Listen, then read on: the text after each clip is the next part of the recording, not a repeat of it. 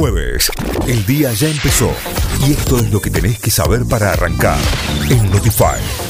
Vamos ahora sí a las noticias. Consiguen dictamen para el proyecto de pagarle al FMI con dólares fugados.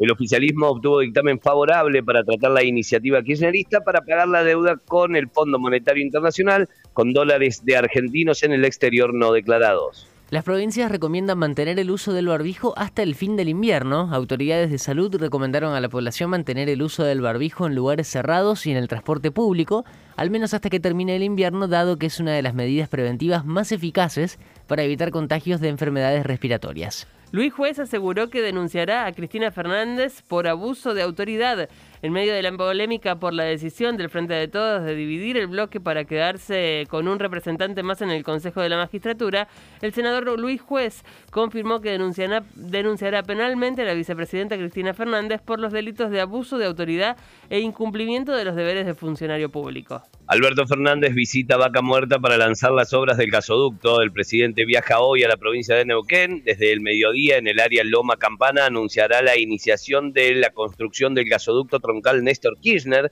El nuevo gasoducto de 558 kilómetros de extensión va a ser construido en dos etapas. Talleres consiguió un gran triunfo ante River en un Kempes colmado. La T derrotó 1-0 arriba el corgol de Diego Baloyes a los 8 minutos del segundo tiempo. Así el equipo de Pedro Caixinha llegó a los 8 puntos y sumó su segunda victoria en la Copa de la Liga.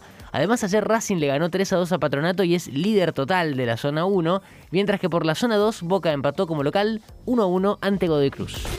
Notify, las distintas miradas de la actualidad para que saques tus propias conclusiones. De 6 a 9, Notify, plataforma de noticias.